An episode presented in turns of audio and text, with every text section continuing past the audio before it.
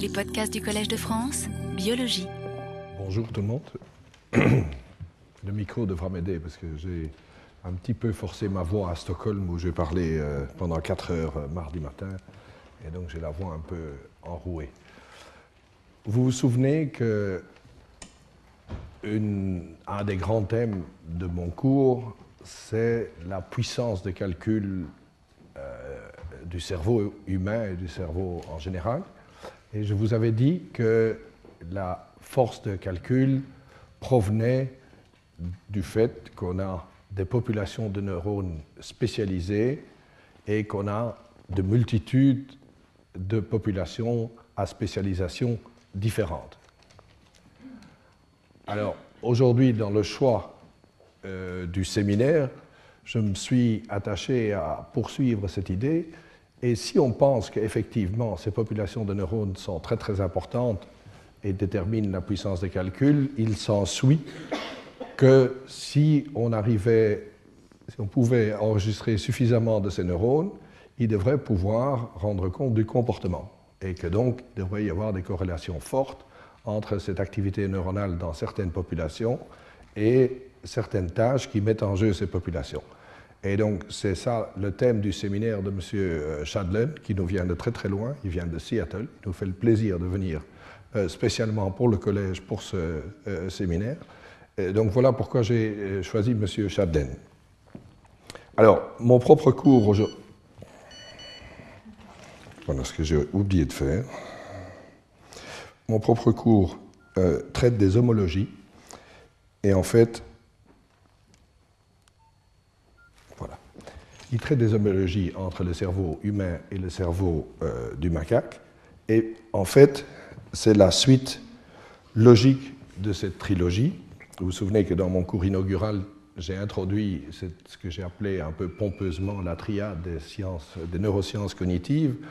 Je vous ai expliqué que d'un côté, les enregistrements unitaires chez le singe vigile, de l'autre côté, l'imagerie fonctionnelle euh, chez l'humain pouvait être reliée par une technique qui fait le pont, le lien entre ces deux euh, grands mondes qui doivent s'entendre, mais qui ont des difficultés parce qu'il y a à la fois des différences d'espèces et des différences de techniques, qui est l'imagerie fonctionnelle chez l'animal et plus particulier euh, chez le singe vigile. Et donc aujourd'hui, euh, dans les deux cours qui ont suivi, on a d'abord traité des enregistrements unitaires, puis je vous ai introduit euh, l'imagerie fonctionnelle humaine. Et donc aujourd'hui, si vous voulez, je vous amène plus particulièrement, on va traiter un tout petit peu plus en avant euh, la troisième, le troisième volet, si vous voulez, de cette triade, qui est euh, l'imagerie fonctionnelle chez le singe vigile. Et donc ça nous amène tout naturellement, parce que maintenant on a la même technologie dans cette espèce-ci que dans cette espèce-ci, on peut effectivement, il n'y a plus qu'une seule variable, si vous voulez, une seule inconnue. Donc on a une équation qu'à la limite on pourrait résoudre ou essayer de résoudre, c'est la question de l'homologie. Quelles sont les régions dans ce cerveau-ci qui préfigurent celles qu'on trouve euh, dans le cerveau humain? Il est évident que le cerveau humain, je vous ai dit, le cortex cérébral humain est dix fois plus grand en surface que celui euh, du macaque. Donc il est logique de penser qu'il y a beaucoup d'air supplémentaire qui n'existe pas à un niveau inférieur, mais il y en a aussi toute une série qui soit sont très très similaires ou qui sont la préfiguration de ce qu'on va trouver chez l'homme. Et donc c'est ces questions d'homologie que euh, j'aborde dans ce cours euh, en, introduisant aussi euh, plus avant cette technique de l'imagerie fonctionnelle chez le singe éveillé. Alors, on va donc on va parler d'homologie. Et l'homologie est un problème biologique ou zoologique très compliqué. Et en fait, la définition exacte, donc si on veut prétendre que des aires corticales dans deux ou dans plusieurs espèces sont homologues, ça veut en fait dire qu'elles dérivent toutes d'une aire qui était présente dans un ancêtre, un ancêtre commun. Donc vous avez un ancêtre commun qui avait une aire, et de cet ancêtre dérive un certain nombre d'espèces, et donc ces espèces ont la même aire parce qu'elles l'ont hérité de l'ancêtre commun. Le problème, c'est que l'ancêtre commun n'est plus présent sur Terre. Et que donc, cette propriété ne peut être déduite que par ce qu'on voit de nos jours, ce qui est possible, ce qui est observable aujourd'hui. Et, donc, on doit, pour ainsi dire, il y a l'ancêtre qu'on doit euh, reconstruire, et la seule, les seuls types de données qu'on a, c'est les espèces qui dérivent de cet ancêtre euh, à ce jour-ci. Alors, il, s'ensuit logiquement que plus on peut examiner d'espèces, parce qu'elles dérivent toutes de l'ancêtre, mieux on va pouvoir constraindre le problème et trouver une solution. Ou qu'inversement, parce que c'est ça qui va être notre problème, c'est que la certitude de ces déductions va donc dépendre du nombre d'espèces étudiées et du nombre de critères utilisés. Et donc, si on veut se réduire au singe et à l'homme, on, rend le problème d'une certaine façon extrêmement difficile, puisqu'on limite euh, le, nombre d'espèces observables. Et donc, il faudra compenser en essayant de trouver le plus de critères possibles pour avoir une certaine euh, certitude. Donc il faudra essayer de compenser le fait qu'on n'a que deux espèces, puisqu'on veut comparer le singe et l'homme, par le nombre de critères. Alors, on va aller, si vous voulez, de, proche en loin, de loin en proche. On va commencer par voir le principe euh, général parmi tous les mammifères, puis on va se concentrer sur les primates, et puis on va en arriver euh, à l'homologie entre l'homme et le macaque, et c'est ici qu'on va employer la nouvelle technologie qui va nous permettre de fournir beaucoup plus de critères qu'avant. Alors voilà une vue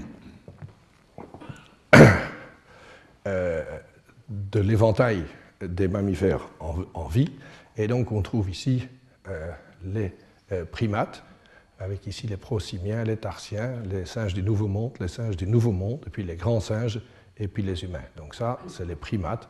Et ici, il y a d'autres espèces. Ici, il y a les, rongeurs, par exemple.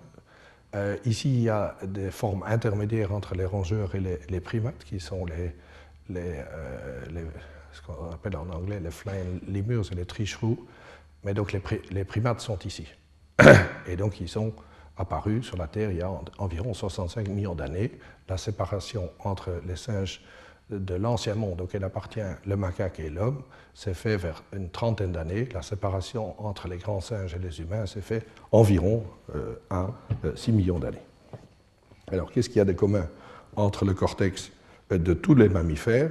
Eh bien, ils ont un plan de base qui est tout à fait identique et ils ont tous un cortex visuel, ils ont tous un cortex auditif, ils ont tous un cortex somatosensoriel et ils ont tous un cortex moteur.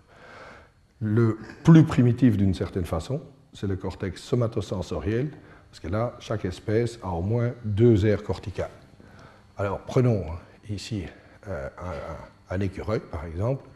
Donc, vous voyez ici, en bleu, ce sont les aires visuelles, et vous le trouvez dans les quatre espèces qui sont représentées ici. Vous avez chaque fois un cortex visuel, et la plupart du temps, il y a deux aires visuelles, V1 et V2. Vous avez toujours un cortex somatosensoriel qui est en rouge dans chaque espèce, et même dans euh, chaque espèce, vous avez une secondaire euh, somatosensorielle qui est soit S2, soit PV. Donc ici, vous avez PV, ici, vous avez S2. Ça, c'est un singe du Nouveau Monde. Donc il y a toujours au moins deux, heures, deux aires somatosensorielles. Il y a toujours un moteur qui est en, en mauve ici. Et puis, il y a toujours un auditif qui est en vert ici. Donc ça, si vous voulez, c'est le plan de base du cortex cérébral des mammifères. Or, bien sûr, ce plan de base peut être modulé d'après la niche écologique et le genre de vie que mène l'animal. Ici, pour euh, donner un exemple, on a trois cortex qui sont à peu près de la même taille, mais qui appartiennent à des animaux qui emploient des sens relativement différents. Vous avez la souris ici, où le somatosensoriel ici en, rouge est très développé. Vous avez ici une chauve-souris qui, elle, emploie énormément son système auditif, et donc vous voyez une expansion du cortex auditif. Et puis ici, un marsupial, l'opossum est un marsupial qui vit en Australie et qui a une vision relativement développée aux dépens des deux autres sens. Donc le cortex en général à peu près la même surface, mais différents sens sont euh, prépondérants. Alors, on a fait pas mal de progrès dans la compréhension de comment se développe l'écorce et comment se, fait, se met en place ce plan. en particulier, on a trouvé qu'il y a des gradients de certaines substances et ces gradients attirent les afférences thalamiques qui arrivent au niveau de l'écorce et c'est ces gradients de substances qui expliquent qu'il y a une représentation organisée, topographique euh, d'un certain type euh, d'afférence qui va faire une carte, soit somatosensorielle, soit visuelle, etc. Donc il y a des gradients euh, chimiques qui organisent ces cartes. Et l'autre aspect, si vous voulez, c'est la taille du cerveau. Donc ici, on a deux extrêmes parmi les mammifères. Vous avez un très grand cerveau, comme celui de l'humain. Le dauphin serait un autre exemple d'un cerveau extrêmement grand. L'éléphant est le troisième exemple de très grand cerveau. Et là, vous avez d'autres cerveaux qui sont extrêmement petits. Et là aussi, on a fait beaucoup de progrès dans la compréhension de ce, comment euh, est déterminé euh, le développement de l'écorce cérébrale. Et on, distingue deux types de divisions à partir de cellules primitives qui vont faire les couches corticales.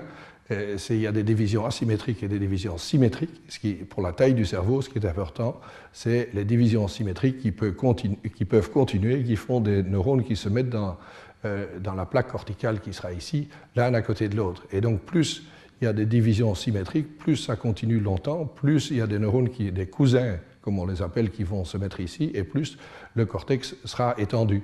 Et donc ici, par exemple, pour comparer l'écorce cérébrale du singe et de la souris. Je crois que je vous ai déjà dit que l'écorce cérébrale euh, de, la souris était mille fois plus petite que celle de l'homme, donc elle doit différer d'un facteur 50 euh, ou 100 avec celle du singe. Et donc vous voyez d'où ça provient. Il y a simplement des, divisions qui, continuent à produire ces cellules, ces précurseurs, si vous voulez, du cortex, il y a simplement plus de divisions pendant plus longtemps et ça, produit simplement une plaque euh, corticale beaucoup plus grande. Et dans certaines espèces, comme dans une souris euh, transgénique, on peut manipuler, si vous voulez, les, substances qui contrôlent ces divisions. Et donc, dans une espèce donnée, on peut en fait produire artificiellement un cortex qui est beaucoup plus grand parce qu'on a, par manipulation ici d'une substance qui est la bêta-caténine, on a euh, manipulé le processus de sorte qu'un processus qui normalement devait s'arrêter a continué à, produire des, des, euh, euh, des, précurseurs de neurones corticaux. Donc, en fait, le cortex est devenu beaucoup plus grand que la normale. Et donc, voilà ici un cortex de souris plissé, simplement parce qu'il y a une surface beaucoup plus étendue que normalement et que ça a dû rentrer dans la boîte crânienne. Et donc, la seule solution, c'est de plisser le cortex. voilà. Donc ça, c'était un, aperçu de ce qu'on sait euh, chez les mammifères. Et en fait, les mammifères, c'est le problème le plus simple, parce que là, il y a énormément d'espèces. Et donc, euh, d'après le principe que plus on a d'espèces, plus on est sûr des homologies qu'on dérive, on est relativement sûr euh, de cela. Et donc, il s'ensuit que l'homme et le singe, on a on aura tous les deux un V1, un V2, on aura tous les deux un cortex auditif primaire, on aura au moins deux aires somatosensorielles et un cortex moteur, ce qui ne surprend personne. Alors maintenant, venons euh, à l'intérieur de la famille des primates et voyons ce qu'il y a d'homologue ou ce qu'on sait sur les homologies du cerveau euh, des euh, primates par rapport aux autres mammifères. Alors, commençons par une structure qui est cher à M. Berthoz, le collicule supérieur. Et donc là, il y a une différence essentielle entre euh, les primates et les non-primates, c'est que seulement chez les primates, il y a une représentation du champ visuel contralatéral. Donc seulement chez les primates, vous avez une projection des rétines des deux yeux euh, euh, vers le même collicule. Donc ce collicule-ci, qui est ici le collicule gauche, reçoit la moitié de la rétine de l'œil gauche et la moitié complémentaire de la rétine de l'œil droit, et de ce fait-là a une représentation du champ contralatéral, donc du champ demi-champ euh, droit dans ce cas-ci. Dans les autres espèces, souvent, c'est l'œil contralatéral en entier qui projette vers les collicules, parfois avec des parties euh, ipsilatérales, mais il y a en tout cas une projection de la rétine euh, contralatérale complète. Et donc c'est cette partie-ci qui manque chez les primates, et ce qui fait que finalement, au niveau sous-cortical du collicule, on trouve ce qu'on a au niveau cortical chez euh, beaucoup d'espèces, c'est qu'on a une représentation de l'émission contralatérale. Et donc, ceci est le cas également dans la structure sous-corticale dans le collicule supérieur. Et donc, on peut spéculer que l'avantage, que de ce fait-là, le collicule et les aires corticales ont des représentations du champ visuel euh, similaires et peuvent mieux interagir. Donc ça, c'est une euh, homologie, un trait, si vous voulez, caractéristique des primates au niveau du collicule. Euh, également au niveau euh, sous-cortical, on a euh, une autre caractéristique, si vous voulez, qui est propre aux primates, et c'est le nombre de couches qu'il y a dans le genouiller latéral. Le genouiller latéral, c'est la structure thalamique qui fait le relais entre la rétine et le cortex visuel primaire. Alors, ce qui est caractéristique à tous les primates, et donc je vous rappelle que tous ceux-ci sont des primates, ici, ça, voilà, les prosimiens, les tarsiens, les tarsiens, et puis les nouveaux mondes, anciens mondes, et ici les grands singes et l'homme, toutes ces espèces-là ont au moins quatre couches dans le genouiller latéral. Deux couches M qui sont magnocellulaires et deux couches P qui sont des couches parvocellulaires. Alors ici, vous avez d'autres euh, mammifères voisins, et ceux-là ont soit plus de couches, mais le plus souvent des cas, ils n'ont que trois couches, deux contralatérales, une ipsie. Donc ça, c'est par exemple le cas des, rongeurs. Donc ce qui est typique euh, ce que vous voyez par exemple ici dans cette espèce de grand singe, ce qui est typique euh, aux primates, c'est que vous avez euh, quatre couches de parvocellulaires, de magnocellulaires. Dans certaines espèces des primates, deux de ces couches font ce qu'on appelle des feuillets supplémentaires, ce qui est le cas chez l'humain et ce qui est le cas chez le macaque, ce qui fait parfois dire qu'il y a six couches, mais en fait c'est quatre couches dont les deux parvocellulaires se sont dédoublés. Donc le plan de base, c'est quatre couches euh, genouillé, et ça c'est le plan de base du genouillé euh, du primate.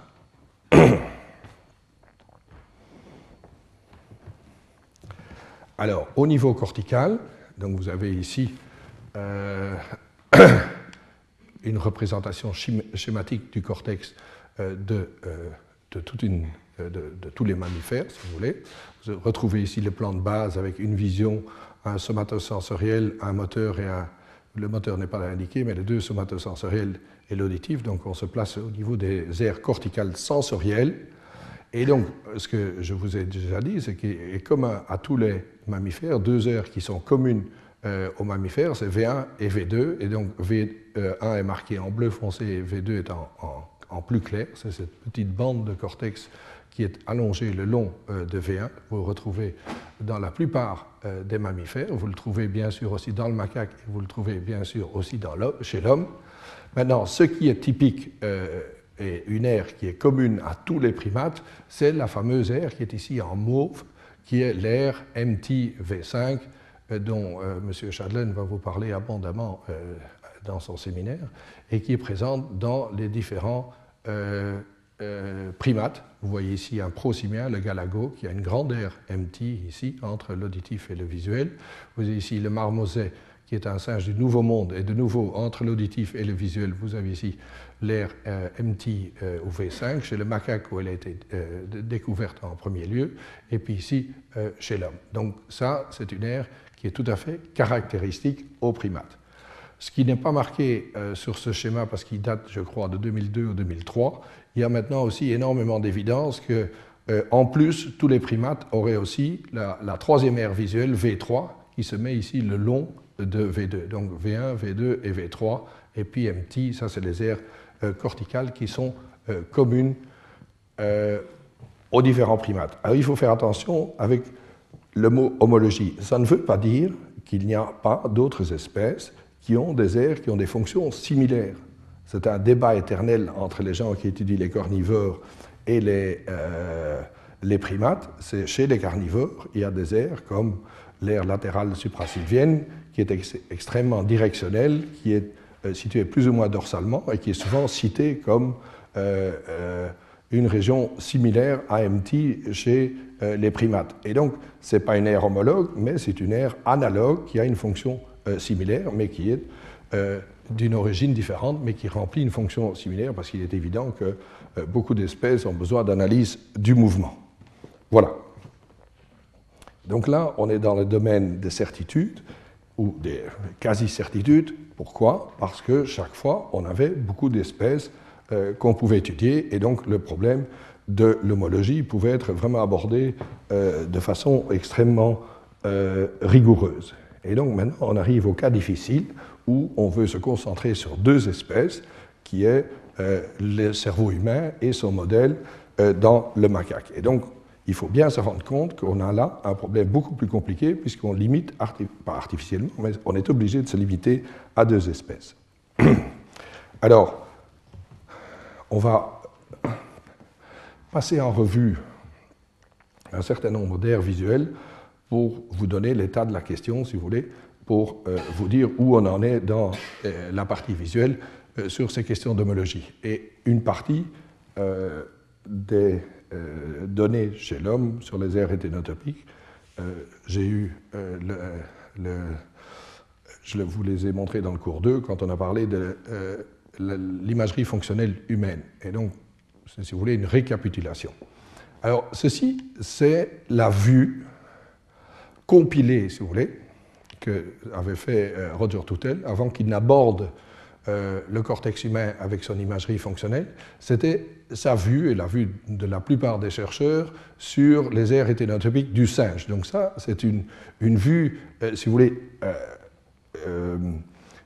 artificielle qui a été compilée en, mettant ensemble toute une série de données de, la littérature, comment se représentent les trois aires ou les quatre aires voisines euh, du cortex primaire sur un cortex aplati. Et donc, vous voyez le rôle tout à fait central que joue la représentation des méridiens. Je vous rappelle ici, le méridien vertical, c'est celui qui sépare l'émichant gauche et droit, et puis vous avez ici le méridien horizontal qui sépare un émichant à un cadran supérieur et un cadran inférieur. Et donc, la couleur vous indique euh, dans quelle partie du champ nous sommes. Et donc, vous voyez ici du vert et du bleu, donc ça, c'est la partie euh, dorsale qui représente en fait euh, le cadran inférieur, et l'inverse, ici vous avez le cortex qui est ventral et qui lui représente le cadran supérieur. Alors maintenant, si on regarde les méridiens, on, on, sait depuis longtemps chez le macaque que dans le fond de la calcarine qui a été ouverte et coupée ici, dans ce fond, vous avez la représentation du méridien horizontal. Puis, vous avez le long ici une représentation des deux moitiés du méridien vertical, et donc ça, c'est le bord extérieur, si vous voulez, de V1. C'est le bord entre V1 et V2 qui est donc représenté par un méridien vertical. Donc ça, c'est quelque chose qu'on avait établi par des enregistrements unitaires chez le singe. Alors le bord de l'air V2 de l'autre côté, c'est de nouveau une représentation du méridien horizontal, en bleu ici, et en trait continu. Donc ça, c'est le bord antérieur de V2, c'est qui fait la liaison, qui fait la frontière avec V3. Et dans cette vue euh, compilée, si vous voulez, euh, V3, qui est ici, est extrêmement étroit. Donc c'est une aire qui est caractérisée par une représentation du méridien horizontal en arrière, du méridien euh, vertical en avant. Et il y avait un certain nombre de gens qui avaient appelé l'aire V3 dorsale et ventrale par un nom séparé, VP. Maintenant, on a abandonné cette pratique, mais c'est un papier qui date quand même d'il y a 10 ans. Maintenant, on est absolument sûr que c'est la même aire avec une partie ventrale qu'on appelle V3 ventrale maintenant et V3 dorsale. Mais chez le singe, elle apparaît très étroite, plus étroite que V2 et V1. Et alors vous avez ici une aire remarquable dans le sens qu'elle ne suit pas la logique des aires précédentes. La logique des aires précédentes, c'est que le cadran euh, inférieur dans le champ est représenté dorsalement et le cadran euh, supérieur est représenté ventralement. Ici, les deux cadrans sont représentés du même côté dans le cortex dorsal vous avez aussi bien le cadran inférieur que le cadran supérieur. Et donc, vous avez une représentation complète de l'émichant ici euh, à un endroit donné. Donc, vous avez deux méridiens verticaux qui séparent un méridien horizontal, et ça, c'est la signature de V3A. Voilà. Et donc, ça, c'est ce qui définit les bords entre ces différentes euh, régions. Ceci est la euh, caractéristique complémentaire, si vous voulez, ça, c'est la variable angulaire. Donc, on peut varier l'angle euh, du stimulus si vous prenez une, euh, notation polaire.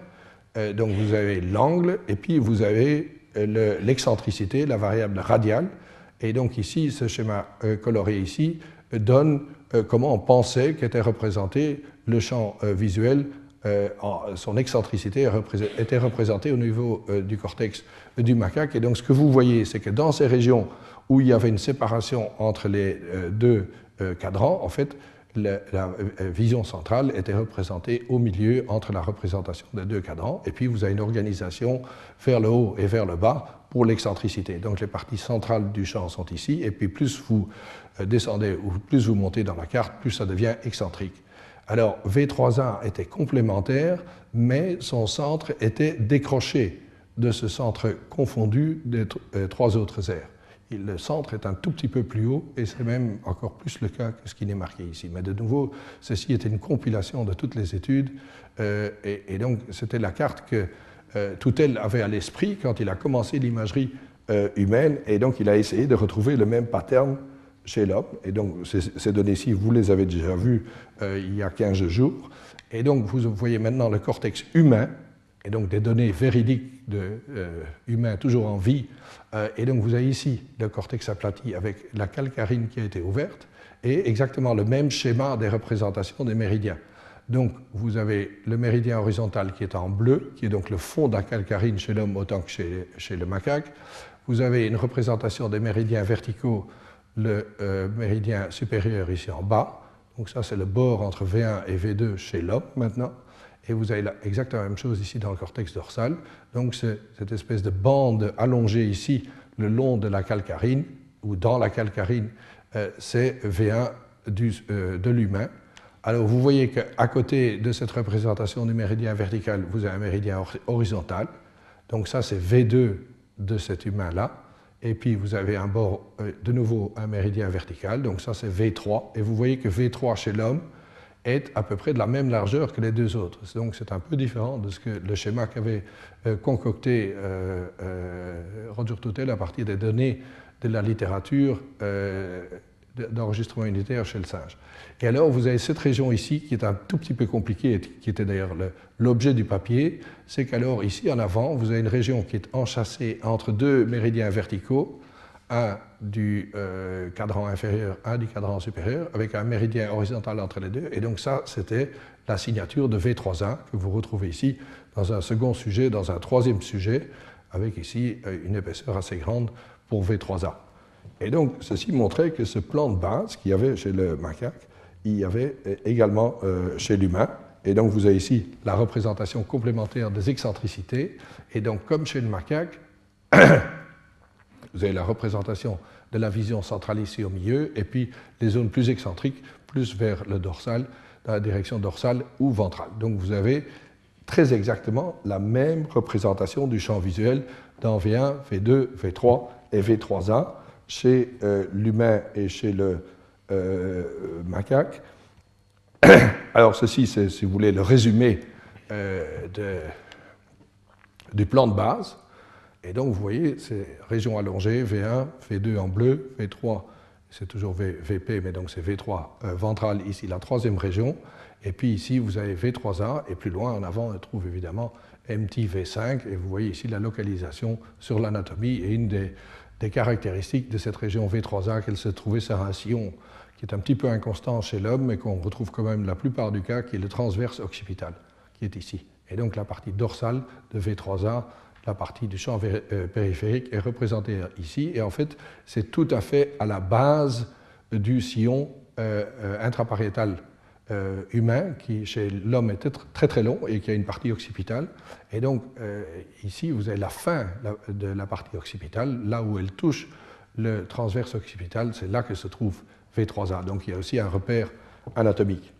Alors, ce qui restait à démontrer, c'est que si on employait la technologie similaire, on allait retrouver exactement les mêmes choses chez le, chez, le singe.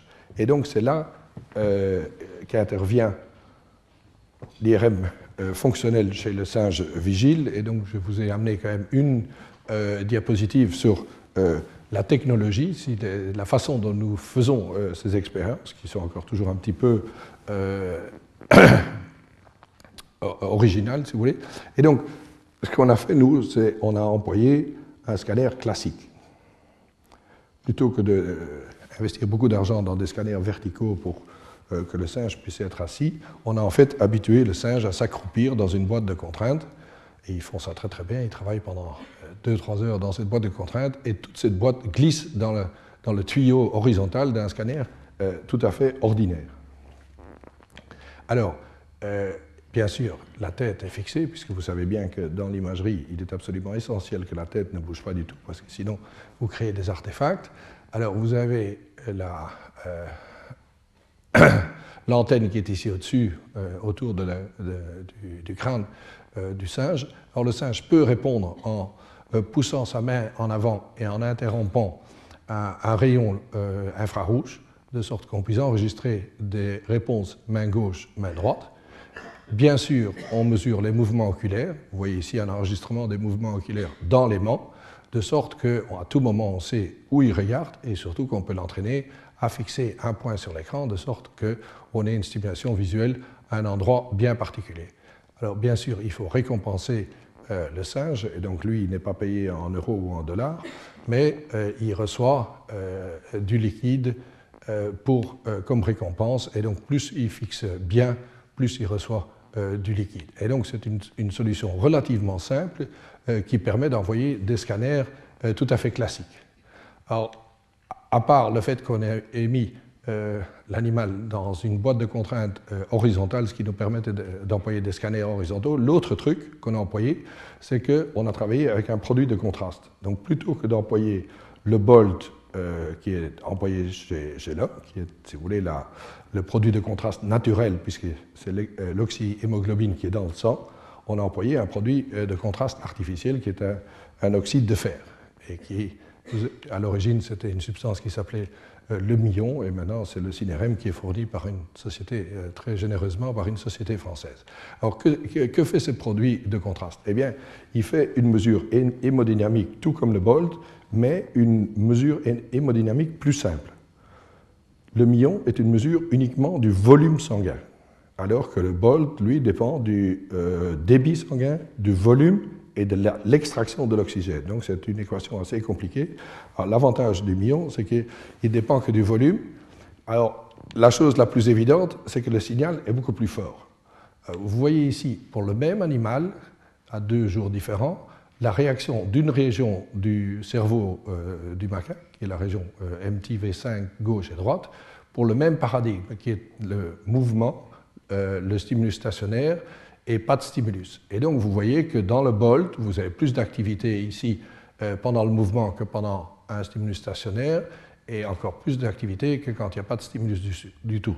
Et donc ces différences sont significatives, mais vous voyez, c'est de l'ordre d'un demi pour cent qui est typiquement le genre de signal qu'on mesure en bolt. Le bolt est un peu plus faible, euh, peut-être parce que les, vaisseaux sont un peu plus, plus, petits ou bien que le euh, cerveau est plus petit. Le bolt chez le singe est plus faible que l'humain, mais même chez l'humain, euh, on, dépasse rarement en bolt le pourcent de variation. Très, très, très rarement. C'est d'habitude des dixièmes de pourcent, donc dans ce sens-là, c'est tout à fait typique de ce qu'on a chez, chez l'humain. Mais vous voyez que le pourcentage de changement de signal par rapport à l'absence de stimulation est beaucoup plus importante avec le produit de contraste. Et donc, en moyenne, sur toutes les euh, différentes mesures, on a trouvé qu'on gagnait au moins un facteur 5.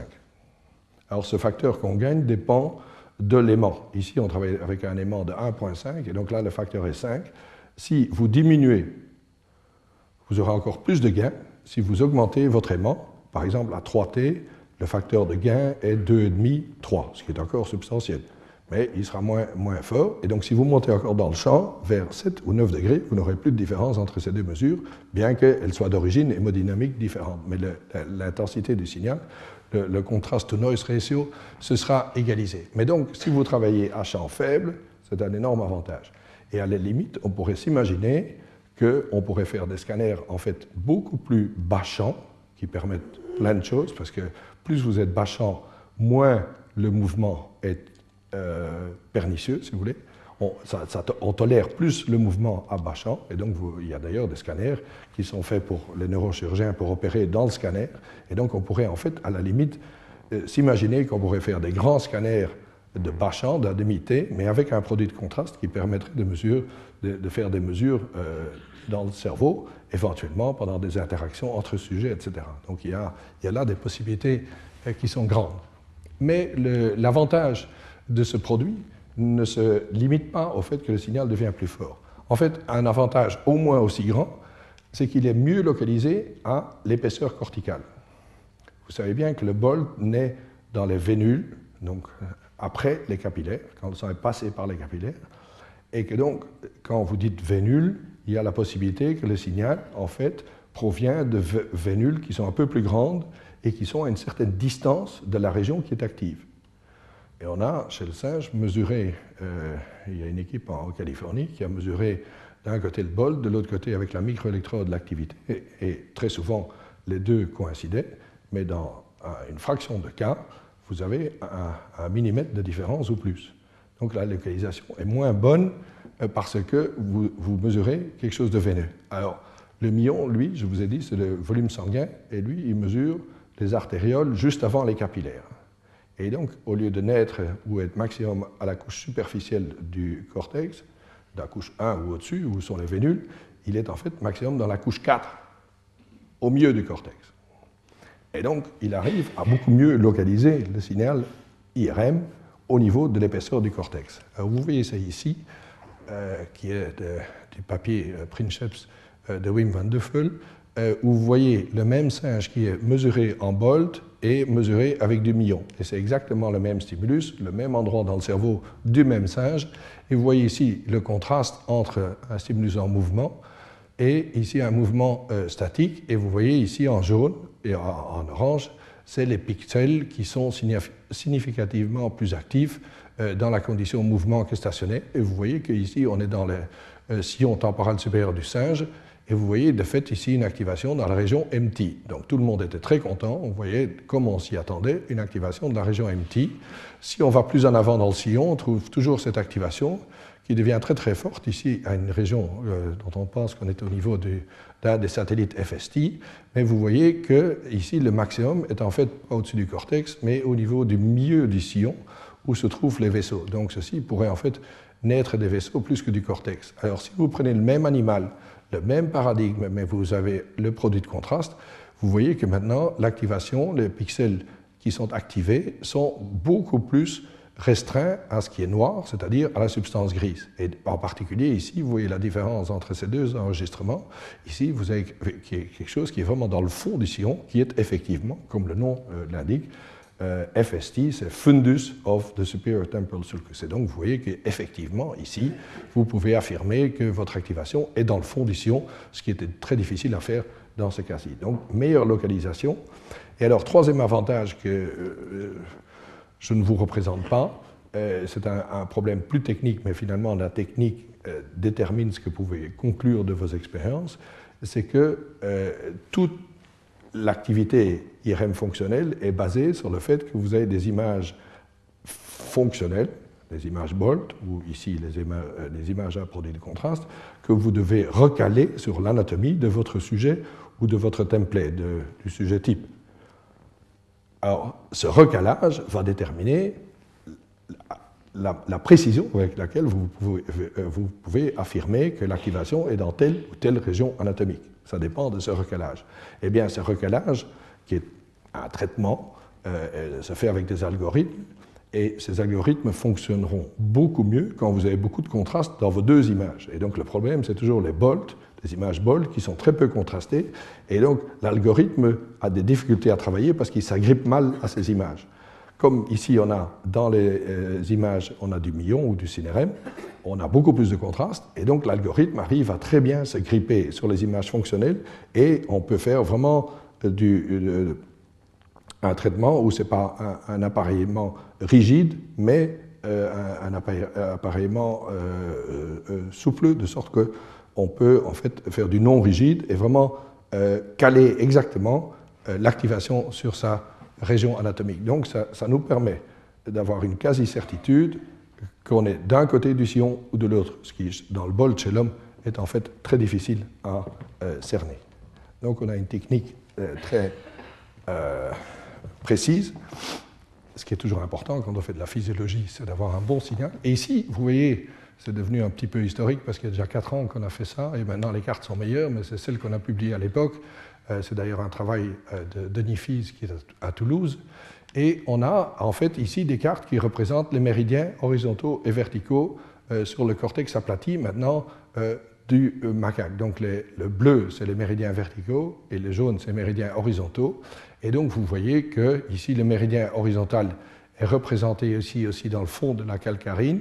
Puis vous avez un méridien vertical ici et ici qui fait le bord de V1. Donc ici vous avez V1 dorsal et ventral. Puis vous avez de nouveau un méridien euh, horizontal et un méridien horizontal ici. Évidemment, le cerveau est un peu plus petit, donc les, distinctions ne sont pas toujours euh, très faciles. Et donc, vous avez ici V2 dorsal et ventral, puis vous avez un vertical. Et ici, euh, ça a été un petit peu, avec la résolution qu'on avait un petit peu difficile à trouver V3A, mais vous avez ici un méridien vertical, un autre méridien vertical, un tout petit bout de méridien horizontal qui était confirmé par un mapping séparé des champs euh, supérieurs ou des cadrans supérieurs et inférieurs qui, se mettaient juste là. Et donc ici, vous avez un petit bout de méridien horizontal entre deux méridiens verticaux, donc c'est V3A euh, du singe. Alors ici, vous avez euh, un méridien horizontal qui fait V4 ventral, et toute la difficulté, et c'est ça une des questions qui reste irrésolue, c'est que le bord antérieur de V4 dorsal il n'est pas fait par le méridien horizontal. Vous avez encore un tout petit bout de méridien horizontal ici. Et puis ce méridien, euh, parce que tout est continu dans le cortex, en fait se, prolonge par un méridien qui est ici, un méridien horizontal dans MT V5. Donc MT est ici, V4 est ici. Et en fait, le bord antérieur de V4 n'est plus, euh, V4 dorsal je veux dire, n'est plus euh, déterminé par un méridien horizontal. Ici, par exemple, vous avez un autre animal, et là, vous avez un méridien horizontal qui est assez continu, mais de nouveau, de V4 dorsal, il se plie et il va rejoindre le méridien horizontal dans MTV5. Et donc, vous ne pouvez plus employer la représentation du méridien horizontal comme le bord antérieur de V4 dorsal. Et c'est ça qui est le gros problème pour l'instant, et c'est là que, est la, limite, si vous voulez, de la technologie pour l'instant, c'est qu'on ne voit pas bien quelle est l'homologie dans cette région dorsale, où se trouve chez le singe V4 dorsal, donc chez le singe, vous avez le plan très simple, vous avez V1, V2, V3 dorsal, V4 dorsal, vous avez V3A qui est remonté un petit peu ici avec son, sa représentation de, la région centrale séparée du restant. Vous avez ici les régions ventrales, V1, V2, V3, V4. Donc ça, c'est le plan euh, du macaque. Ici, vous avez un petit V5 et comme je vous expliquais, le méridien horizontal qui est le bord antérieur de V4 se, tourne et fait la connexion avec le méridien horizontal qui divise MT V5. On sait bien que euh, dans V5, c'est le bord vertical, euh, le méridien vertical qui fait le bord et l'horizontal qui divise MTV5 en deux parties. Donc ici, cette partie ici, il n'y a plus de représentation du méridien horizontal qui fait la frontière. Et donc on est démuni, si vous voulez, ici chez l'homme, donc on passe chez l'homme. Donc dans la partie ventrale, vous avez exactement la même chose que chez le singe, V1, V2, V3, V4, jusqu'ici euh, ventral. Donc là, il n'y a aucun problème. Jusque-là, c'est tout à fait identique. Chez l'humain, V1, V2, V3 dorsal, V3A, qui à mon goût est dessiné un petit peu trop haut ici par Toutel, il, doit un petit peu remonter, mais ça, soit, le plan est là. Le problème, c'est cette région-ci, ici, entre V3A et V3, et MT chez l'homme, qui est assez grande, et on n'a pas vraiment euh, trouvé une façon euh, de montrer l'homologie avec cette partie-ci. Donc là, on est à la frontière, on, on ne sait pas. Et il y a évidemment de très gros débats. De part et d'autre de l'Atlantique, personne n'est d'accord. Donc ça, ça vous montre la limite, mais l'origine du problème, c'est que les marqueurs qu'on avait, c'est-à-dire les représentations des méridiens, ne fonctionnent pas, mais ne fonctionnent ni chez le macaque, ni chez l'homme. Mais chez le macaque, on a évidemment plein d'autres choses, et chez l'homme, on se trouve du coup démuni. Bon, alors oui, j'ai passé cette diapositive, vous l'aviez vu aussi, parce que c'était la fin du travail euh, de Roger Toutel sur V3A chez l'homme. Il avait montré que rétinotopiquement, cette région était organisée exactement sur le même plan que le primate, c'est-à-dire qu'il y avait deux méridiens verticaux, il y avait un méridien horizontal, et le centre était à la pointe et puis la périphérie au-dessus, donc c'était identique dans les deux espèces, l'organisation rétinotopique, mais une autre propriété, c'est-à-dire la sensibilité au mouvement, était différente.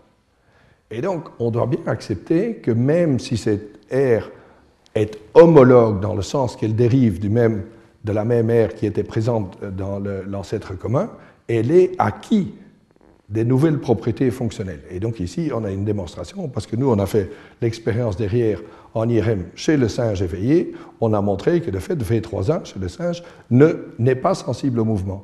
Donc là, il y a vraiment une différence fonctionnelle entre deux aires qu'on reconnaît pourtant comme homologues. Et alors, vous voyez le problème, évidemment.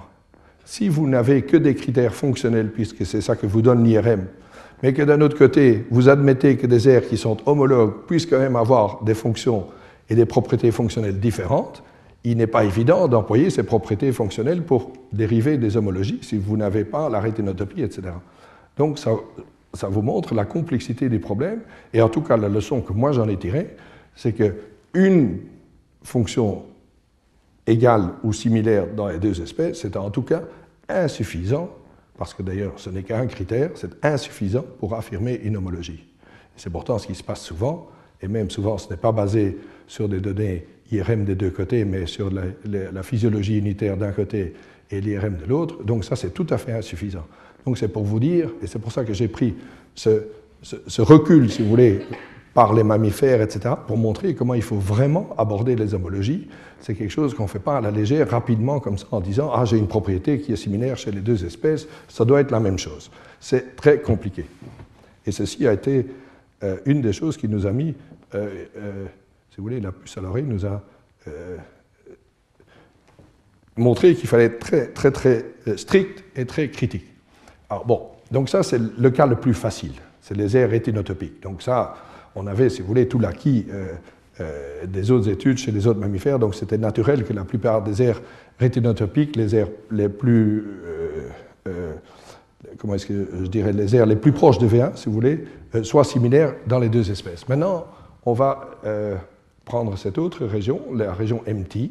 Je vous ai dit, MT est présent dans tous les primates, donc on peut s'attendre à ce que, de fait, l'homme en ait une, et de fait, Zeki a pu montrer qu'il y a une région homologue euh, MT. Le problème, c'est qu'il n'y a pas juste MT, il y a des régions autour qui sont également sensibles au mouvement.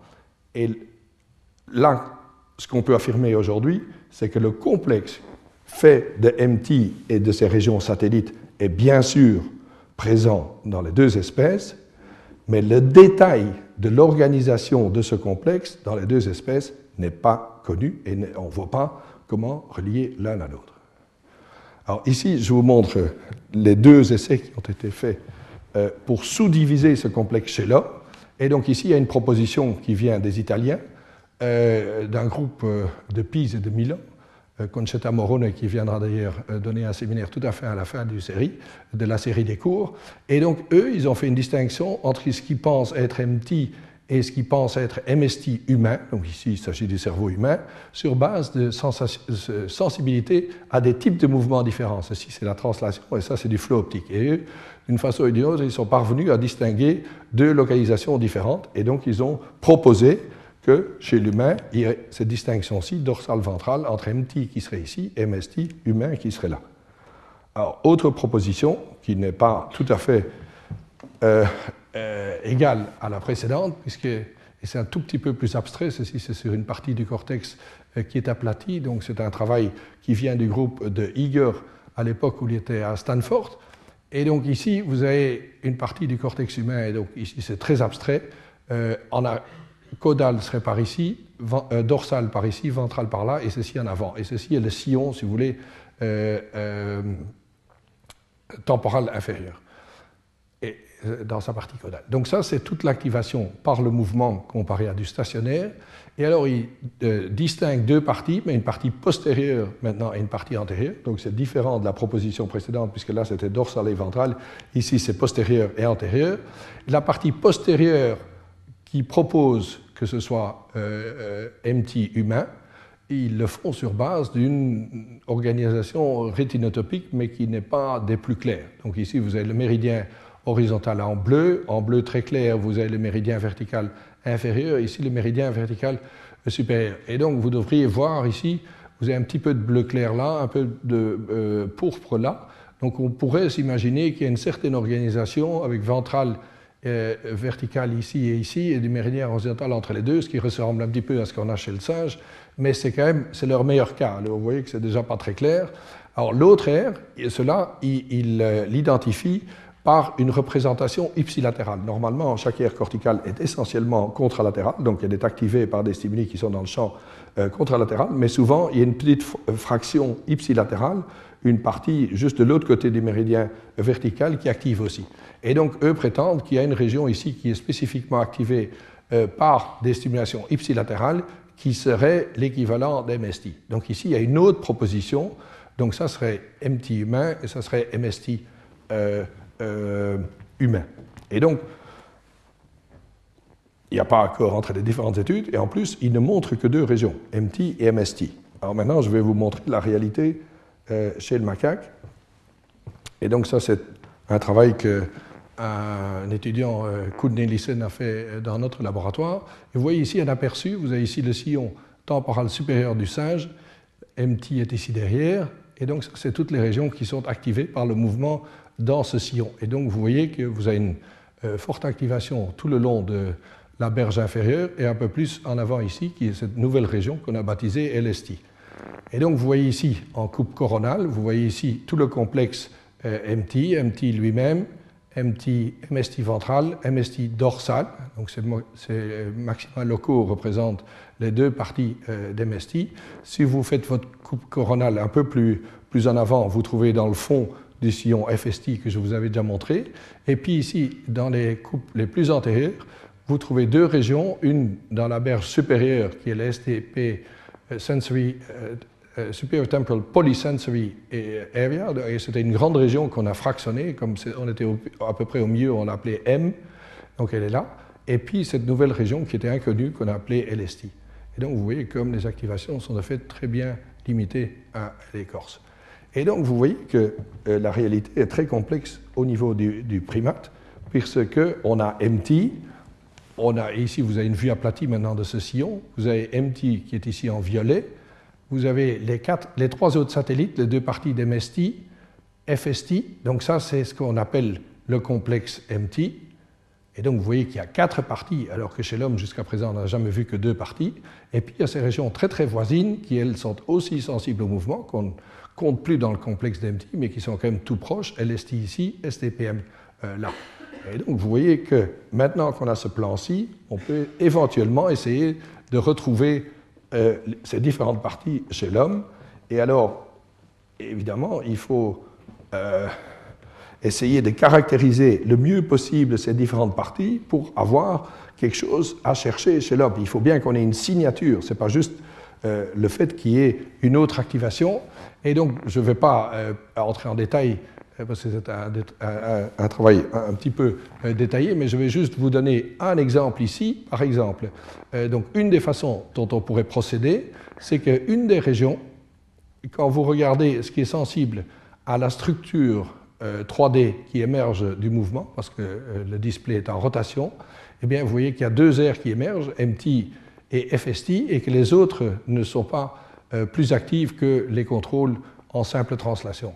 Et donc ces aires-là, ça c'est une signature qu'on a, qu'on a, effectivement retrouvée dans la partie euh, du complexe humain, et donc ça c'est une signature qu'on peut essayer de retrouver. Vous avez d'autres signatures, comme par exemple ici, vous avez, je vous en parlerai la semaine prochaine, les réponses à des formes qui sont des formes plates, plates, 2D qui sont créés par le mouvement. C'est ce qu'on appelle une forme kinétique. Et donc, vous voyez que par exemple, cette RC répond beaucoup mieux à cette forme kinétique qu'à un contrôle. Et donc, on essaye de trouver des signatures qu'on pourrait alors aller chercher fonctionnellement chez l'humain. Mais le travail n'a pas été fait. Je vous montre juste l'étendue du problème.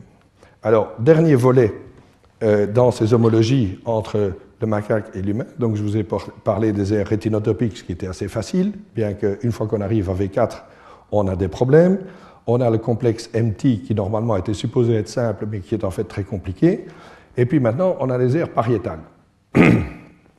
Alors là aussi, euh, à première vue, c'était extrêmement compliqué. Et à un moment, on a même cru que l'homme était radicalement différent euh, du singe, ce qui est quand même une mauvaise nouvelle parce que tous les gens qui enregistrent, comme M. Chadlen dans LIP, euh, dans le singe, ils aimeraient bien que ce qu'ils enregistrent là chez le singe serait une, euh, application et une portée euh, chez l'humain. Donc on était quand même très très embêtés. Et je vais vous montrer où était le problème. Alors ici, vous avez une carte un peu étendue maintenant, une partie beaucoup plus grande de l'écorce cérébrale humaine. Vous avez ici la calcarine qui a été coupée. Donc vous voyez toujours les méridiens ici, le méridien vertical ici, le méridien horizontal là. Donc ceci est un sujet humain unique qui est d'ailleurs toujours en vie. Euh, ça c'est V1, c'est V2, c'est V3. Vous avez ici V4 ventral, comme je vous ai dit, ça, il n'y a aucun problème. Vous avez ici V3A avec un méridien vertical postérieur, antérieur, un méridien horizontal, le centre. Donc ça, c'est l'archétype de la représentation de V3A ici. Vous avez MT qui est ici. Alors, en avant de ce méridien-ci, un certain nombre de groupes dont tout elles ont décrit une autre représentation visuelle qu'ils ont baptisée V7, qui est ici. Et alors, ce que je voulais vous montrer, c'est que le sillon intrapariétal, il commence ici. Il est très compliqué chez l'humain. Donc tout ça, c'est l'intrapariétal qui rejoint ici le poste central. Donc c'est un sillon très très long. Et dans ce sillon, chez l'humain, on a retrouvé quatre régions qui sont sensibles au mouvement. Et ici, vous en voyez trois, parce qu'ici, on a trouvé, euh, on a employé des stimuli tout, tout petits. Et normalement, le pariétal, c'est l'espace. Et donc, on ne s'attend pas à trouver des représentations du point de fixation très précises dans ce pariétal. Et pourtant, il y en a, et il y en a plein chez l'homme. Et donc, ça nous a paru extrêmement curieux. Vous en avez une ici, c'est la région VIPS. Vous en avez trouvé ici, et tout ça, c'est avec des stimuli en mouvement, et vous en avez une troisième ici. Il manque la quatrième région qui est ici, euh, plus euh, en arrière, qui était celle qu'on avait appelée POIPS, mais cela ne représente que la périphérie. Donc on ne pourrait pas la voir en employant un tout petit stimulus euh, central avec du mouvement. Mais vous voyez qu'avec ce petit stimulus central de mouvement, vous avez trois des quatre régions qui apparaissent. Et en fait, il y a des facteurs de magnification tout à fait extraordinaire dans cette partie du cortex humain. Alors, ce que je vous montre ici, c'est l'étendue de l'activation. Donc, c'est le nombre de voxels significatifs en réponse au mouvement comparé au stationnaire en fonction de l'excentricité. Donc, si vous voulez, c'est une espèce de, euh, façon de montrer un facteur de magnification. Et on avait déjà adapté les stimuli, la taille des stimuli, le diamètre est adapté à l'excentricité. Et en fait, on avait employé les formules classiques pour adapter la taille des stimuli à, euh, au facteur de magnification de V1 qui est connu. Et d'ailleurs, vous avez ici l'activation dans V1 et vous voyez qu'effectivement, on était parvenu à adapter la taille des stimuli à l'excentricité de sorte qu'on avait une taille d'activation constante, donc on avait des stimuli qui compensaient euh, le facteur de magnification dans V1. Et vous voyez que ces aires pariétales ont encore toujours une représentation relativement plus euh, excédentaire ou plus, plus accentuée de la partie centrale, malgré le fait qu'on avait déjà adapté la taille des stimuli. Donc ils ont une représentation, euh, représentation centrale extrêmement amplifiée. C'est la plupart de la plus grande partie de l'air est en fait une représentation centrale. Alors, on a refait ça parce que Stan était très inquiet que c'était fait dans des sujets passifs, donc il pensait que c'était tous des effets d'attention. Donc on a refait ça avec une tâche pour qu'ils soient sûrs de ne plus avoir leur attention aux stimulus en mouvement et vous retrouvez exactement euh, la même surreprésentation, même si elle a un tout petit peu diminué. Donc il y a vraiment des fortes représentations centrales dans ces trois aires pariétales, à une aire près, qui est l'aire euh, en orange ici, qui est la fameuse POIPS, qui elle ne représente que la périphérie. Donc dans les quatre aires qui répondent au mouvement dans le cortex pariétal humain, il y en a trois qui sont centrales, il y en a une qui est périphérique. Alors, on a retrouvé ces aires pariétales quand on a fait, et ça je vous l'ai déjà montré aussi, quand on a fait euh, la sensibilité à la forme des objets en, en comparant les activations pour la forme intacte comparée à la forme chamboulée, et donc on avait retrouvé ces quatre aires pariétales. Vous les avez ici, VIPS, POIPS et les deux DIPS euh, de dorsal interparietal sulcus M et A, elles sont toutes les, toutes les, trois, euh, toutes les quatre là, euh, des deux côtés. Donc on a quatre aires pariétales, et chez le singe, quand on fait exactement la même chose, on en trouve deux pour la sensibilité à la forme, donc c'est exactement les mêmes soustractions. Vous en avez une postérieure ici, donc ça c'est l'intrapariétal du singe qui est beaucoup plus court. Il n'y a pas cette partie occipitale, il n'y a que la partie pariétale. Mais vous avez ici une activation et une seconde. Et celle-ci, en fait, on l'a appelée LIP, mais depuis le début, on s'était dit qu'elle débordait et qu'elle pouvait euh, engager une partie de AIP. Et en fait, ça, c'est une, des parties euh, du secret. Alors, quant au mouvement, lui, il est encore plus réduit. Il n'y a qu'une seule aire qui est sensible au mouvement. Longtemps, on a cru que c'était la signature de VIP, mais en fait, on a dû se rendre à l'évidence que c'est une partie ventrale de LIP et pas vraiment VIP. Donc là aussi, il y a encore un peu un mystère. Mais en tout cas, il n'y a qu'une seule aire qui est sensible. Donc vous en avez quatre chez l'homme et une seule chez le singe. Comment est-ce que vous mettez ça en, rapport? Et donc, en, 2003, quand on a fait cette compilation, on était, on était un peu euh, en difficulté. Alors voilà comment on a fait la lumière. Et de nouveau, il y a deux, deux secrets. Il faut toujours travailler par géographie. Les régions qui sont proches l'une de l'autre peuvent s'aider. Et donc, on va plus facilement trouver une homologie entre un complexe d'air qu'entre une aire individuelle. Donc si on regarde un cluster, une série d'aires qui sont toutes l'une à côté de l'autre, on a plus de chances de retrouver ce cluster de l'autre côté dans l'autre espèce. Donc c'est fructueux de regarder pas une aire, mais deux, trois aires qui se touchent et qui sont voisines. C'est ça, c'est plus facile à retrouver, cette, espèce de euh, géographie. Alors l'autre chose, c'est qu'il faut regarder beaucoup de critères différents. Et par malchance, si vous voulez, on avait commencé par des critères qui étaient très différents fonctionnellement. Et souvenez-vous que, de fait, V3A était aussi différent pour le critère sensibilité au mouvement entre l'homme et le singe. Là, on avait un autre critère, on avait la rétinotopie pour dire que c'était la même aire, mais fonctionnellement aussi, on avait une différence. Alors, la première chose qui nous a mis la puce à l'oreille, c'est que, pardon, ça c'était la carte standard que je vous ai montré, avec les deux régions pariétales sensibles à la forme euh, statique, si on employait d'autres stimuli, parce que oh, l'expérience n'était pas faite pour ça, mais on a vu euh, l'observation, c'est quand on employait des formes beaucoup plus petites, la région postérieure, celle-ci, disparaissait, et on gardait que la partie antérieure. Et on a confirmé cela très récemment, Jean-Baptiste Durand, ceci c'est euh, le cortex euh, intrapariétal aplati de façon euh, nouvelle par Jean-Baptiste. Vous avez ici la, partie latérale des deux côtés. Et alors, vous avez ici, c'est toujours cette même soustraction, et ça c'est le bleu clair. Par contre, si on rend la taille des stimuli plus petits, et ça c'est en rouge, donc ici c'est les, mêmes stimuli, mais la taille est réduite de moitié ou encore un peu moins, vous voyez que vous n'activez plus que cette partie antérieure. Donc la partie postérieure euh, du, euh, de l'intrapariétal chez le singe, il lui faut des grands stimuli. Et c'est probablement ici que se retrouve la représentation de l'espace. Et donc, quand vous avez des petits stimuli, la forme n'active que la partie antérieure. Eh bien, quand on fait maintenant la même chose chez l'homme, on trouve aussi une aire qui disparaît avec les petits stimuli. Et donc, quand on emploie les, euh, petits stimuli, vous retrouvez les deux aires antérieures vous retrouvez l'air euh, VIPS, mais celle qui avait la représentation périphérique, bien sûr, vous ne la retrouvez plus. Donc, tout comme chez le singe, il y a une aire qui disparaît quand on emploie des petites formes, alors qu'il y en a d'autres qui sont maintenues. Donc ça, c'était une, une trouvaille. Et alors, nos amis japonais nous ont aidés. Ça, c'est du groupe de Miyashita à Tokyo, qui a comparé, je vous ai déjà montré ceci également, l'expérience était essentiellement faite pour comparer le frontal eye field chez l'homme et chez le singe. Et donc ça, c'était le but du papier, de montrer que les deux régions, celles qui étaient connues ici chez l'humain et celles qu'on connaissait chez le singe, étaient bien homologues. Mais dans le même papier, on nous montrait aussi où étaient les régions activées dans l'intrapariétal humain et euh, euh, euh, celui du macaque. Et il se fait que ces activations correspondantes cela se trouve exactement entre les deux régions intrapariétales, l'une qui était maintenue avec les petites formes et l'autre qui disparaissait. Et donc, on avait la même triade d'air dans les deux espèces. Et c'est ça qui nous permet de proposer une homologie, au moins entre ces régions-là. Et donc, vous aviez ici l'activation par, euh, les mouvements oculaires dans LIP du singe et la région euh, correspondante chez l'homme.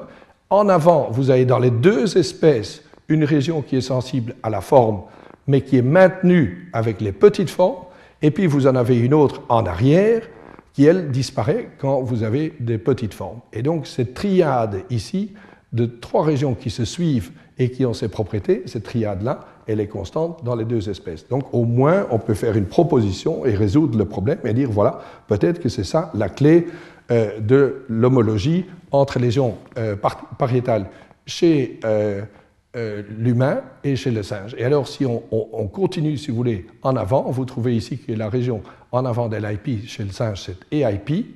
Et alors, cette, dernière région, la région la plus en avant qu'on avait, qu'on appelle ici DIPSA, euh, celle-là, elle serait l'équivalent de la partie postérieure de EIP, et c'est vrai qu'elle touche euh, ce qu'on a appelé l'équivalent de EIP chez l'humain, essentiellement sur base de réponses motrices. Et donc, on a une proposition que ceci, ce serait surtout du moteur, du grasping, et c'est surtout du visuel, mais qu'en fait, ça serait à peu près euh, la même aire, mais la partie plus postérieure plus visuelle et la partie plus antérieure euh, plus motrice. Et à ce moment-là, on retrouve donc toute la euh, berge latérale de l'IPS, on la retrouve chez l'humain.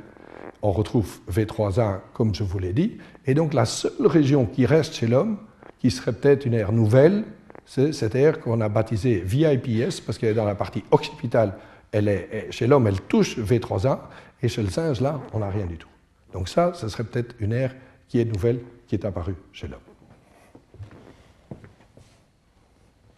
Voilà. Donc vous voyez, c'est un, puzzle euh, assez compliqué, mais si on se donne assez de moyens et on, regarde assez de... Donc il faut faire des va-et-vient continuels entre le sujet humain et, le singe, et alors on, arrive à s'en sortir. Alors voilà les conclusions qu'on peut tirer. Et donc c'est un travail qui vient vraiment de démarrer, parce qu'on a cette possibilité qui est depuis 4-5 ans, et donc le nombre de problèmes qu'on a pu aborder euh, est encore relativement restreint, mais au cours des cours suivants, on va revenir sur ce problème. Euh, très récemment, je crois qu'avec Giacomo Rizzolatti, et j'en parlerai dans l'avant-dernier cours, on est parvenu à faire l'homologie entre les régions euh, prémotrices ventrales chez l'homme et chez le singe, de nouveau employant ces techniques d'aller-retour et de, ces régions voisines, de ces clusters de régions, comme je vous ai montré ici pour le pariétal. Alors, donc retenons, et ça c'est absolument essentiel quand vous lisez la littérature, de grâce, soyez critiques les homologies entre juste deux espèces, entre l'humain et le macaque, sont vraiment difficiles à établir et il faut absolument être prudent. Avec un seul critère, on n'a vraiment pas assez. Donc ça, c'est la première chose, c'est un problème difficile, il faut être prudent. Alors, deuxième chose, et premier euh, pas, si vous voulez, vers une, solution, c'est qu'il est souvent plus facile, et l'idée, je, l'avoue, ne vient pas euh, de moi-même. C'est un, reviewer d'un papier qu'on avait écrit avec euh, Van Essen pour TIX, où on avait commencé à discuter les homologies entre les deux régions. Et c'est un reviewer qui nous a fait, qui nous a suggéré cette idée que je trouve absolument géniale. Ce sera probablement plus facile d'établir des homologies entre un cluster de régions un complexe, si vous voulez, euh, dans les deux espèces que le détail de chaque aire séparément. Donc ça, c'est une notion que je trouve très euh, fructueuse. Et alors, je vous ai détaillé un petit peu en détail, et je vous, je vous dis dans les cours suivants, on verra, d'autres exemples, euh, trois parties visuelles où on a abordé ces questions d'homologie. Donc il y a la partie la plus simple, la plus similaire, puisque c'est aussi la plus primitive, c'est les aires rétinotopiques, mais je vous ai dit que à V4, surtout dans sa partie dorsale, on a un problème. C'est inconnu, on ne connaît pas la solution. Alors, on est bien moins euh, avancé avec euh, le complexe MTV5. Tout le monde reconnaît que le complexe est présent dans les deux espèces, mais ces sous-divisions euh, sont encore mal connues et en tout cas ne se concordent pas. Et puis, je vous ai montré un son de cloche un peu plus positif, c'est qu'au niveau des aires pariétales, là où au début on semblait avoir un, problème immense, dans le sens que ça paraissait complètement différent entre les deux espèces, en continuant le travail et en, regardant d'autres euh, euh, aspects fonctionnels, puisque finalement c'est ça qu'on a fait, en regardant plus euh, d'aspects fonctionnels, on a maintenant une hypothèse d'homologie centrée sur LIP dans les deux espèces. Je vous remercie pour votre attention.